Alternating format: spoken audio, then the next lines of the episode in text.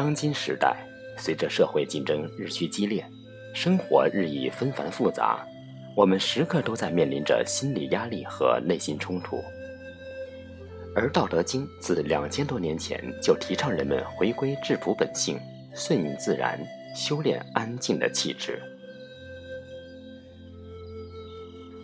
《道德经》第十六章曰：“致虚极，守静笃。”字面意义上，这是得道的诀窍；而如果将其引申到为人处事、待人接物上，虚静就是使心灵放到虚空，安于守静，然后才可能气定神闲，收获真趣味。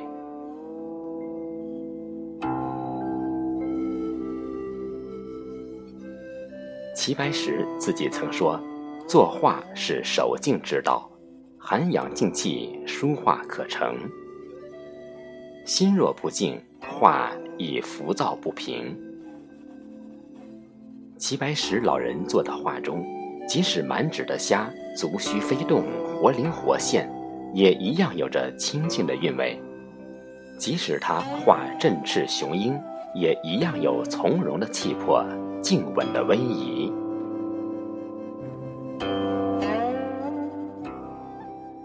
或许正是心里常存静气，如白石老人题画所说：“心闲气静时一挥，执笔悬墨时才会从容不迫，沉吟构思时才能心平气和，这幅画才有了沉稳安静的灵魂。”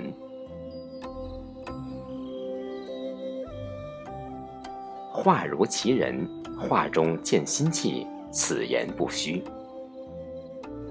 只要做到虚静寡欲，坚持清静无为，就可以排除外界的一切思虑杂念，反观内照，就能通情达理，不为外物所累，心静气沉。怪不得清代画家运寿平也曾有言：“画到神妙处，必有静气；盖扫尽纵横于席，无腐着痕迹。”方于纸墨间静气凝结，静气令人不讲也。化至于静，岂登峰观乎？这是一个浮躁的时代，人心很容易被纷纷扰扰的琐事填满，迷失了方向。所以要习静，多做些减法，致虚，方可守静。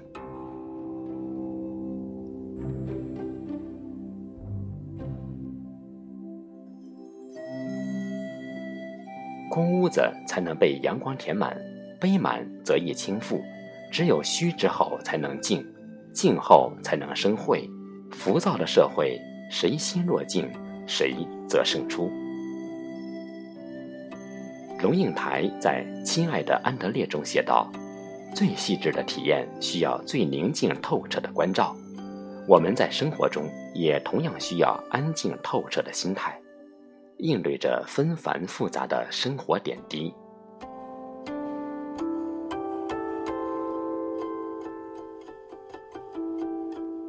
北宋程颢有一首《秋日偶成》：“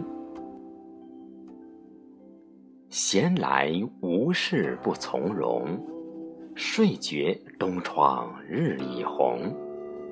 万物静观皆自得，四时佳兴。”与人同，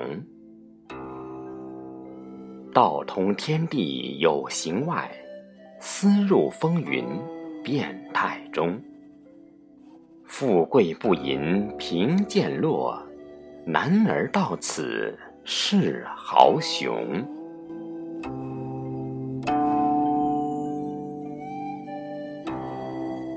日子闲散的时候，每样事情都能够从从容容。闲散日子的逍遥快乐，无忧无愁，往往一觉醒来，东边的窗子早已被日头晒得一片通红。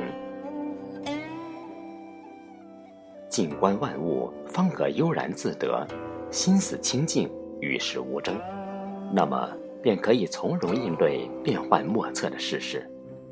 无论富贵贫贱，都能保持本心。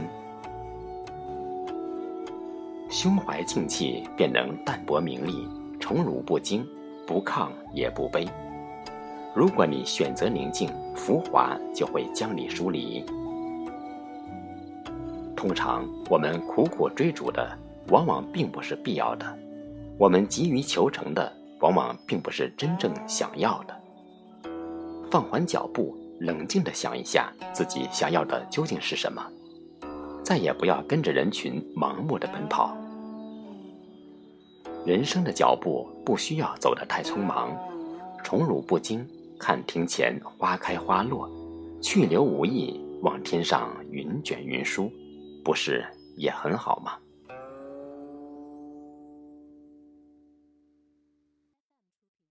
昭德新编所说的“水静极则形象明，心静极则智慧生”，就是此意。特别平静的水面上的倒影就会很清晰。而人心安宁、平静的状态下，就会拥有辨明是非、看破纷扰的大智慧。